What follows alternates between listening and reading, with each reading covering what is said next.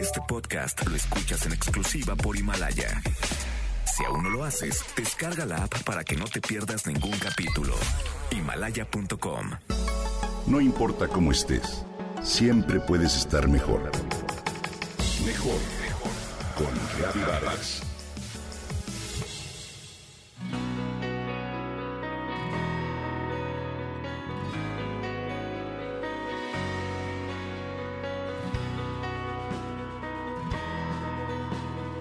Gracias, dijo Laura, muchas gracias. Era un sábado por la mañana. Acababa de regresar a su departamento después de un viaje de trabajo de dos semanas y la recibió su portera con un paquete cerrado acompañado por una nota sin firma. Contenía un portafolios con papeles antiguos de un gran valor sentimental que Laura creía haber perdido para siempre. Le llevó unos minutos reponerse de la grata sorpresa y entender lo que había pasado. Conforme leyó la nota y la portera le fue explicando, logró reconstruir la cadena de actos generosos que culminaron en el retorno de sus tesoros.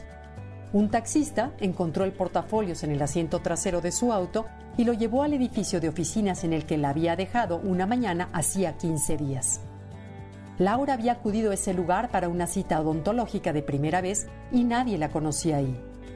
Sin embargo, el recepcionista, un hombre anciano y parsimonioso, se dio a la tarea de localizar entre las decenas de despachos del edificio el consultorio en el que Laura había sido atendida. La secretaria buscó sus datos y marcó muchas veces al teléfono de su casa sin recibir respuesta porque Laura ya estaba de viaje. Pero un mensajero del consultorio, vecino, se ofreció desinteresadamente a llevar el paquete a la dirección que aparecía en el registro. La portera recibió el paquete, le confirmó al mensajero que el domicilio era correcto y se comprometió a guardarlo para entregárselo a su regreso.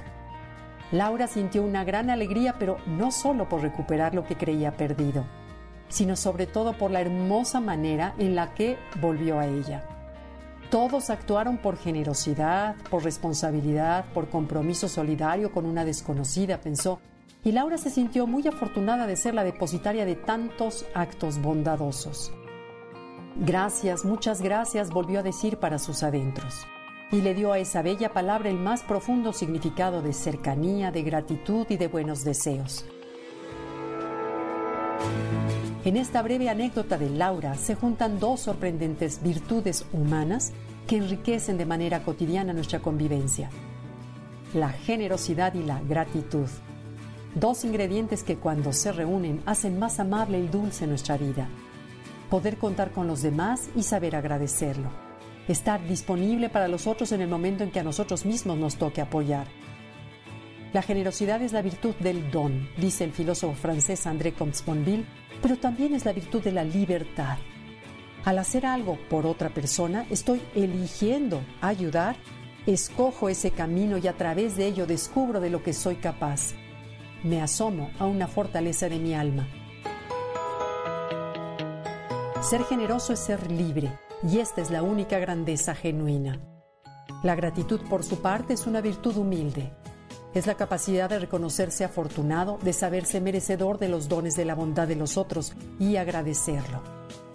La gratitud es una disposición de nuestro ánimo que nos permite identificar y enaltecer los momentos sencillos de la vida a veces es motivada por actos de generosidad como los que vivió Laura. Pero, en otras ocasiones, es sencillamente la capacidad de apreciar los dones cotidianos que la vida nos depara. ¿Cuáles? Muy sencillo.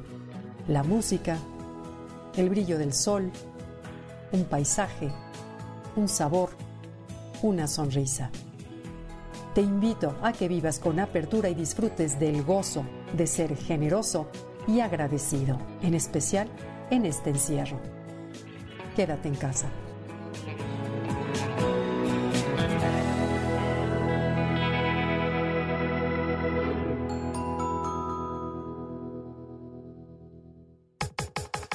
Comenta y comparte a través de Twitter.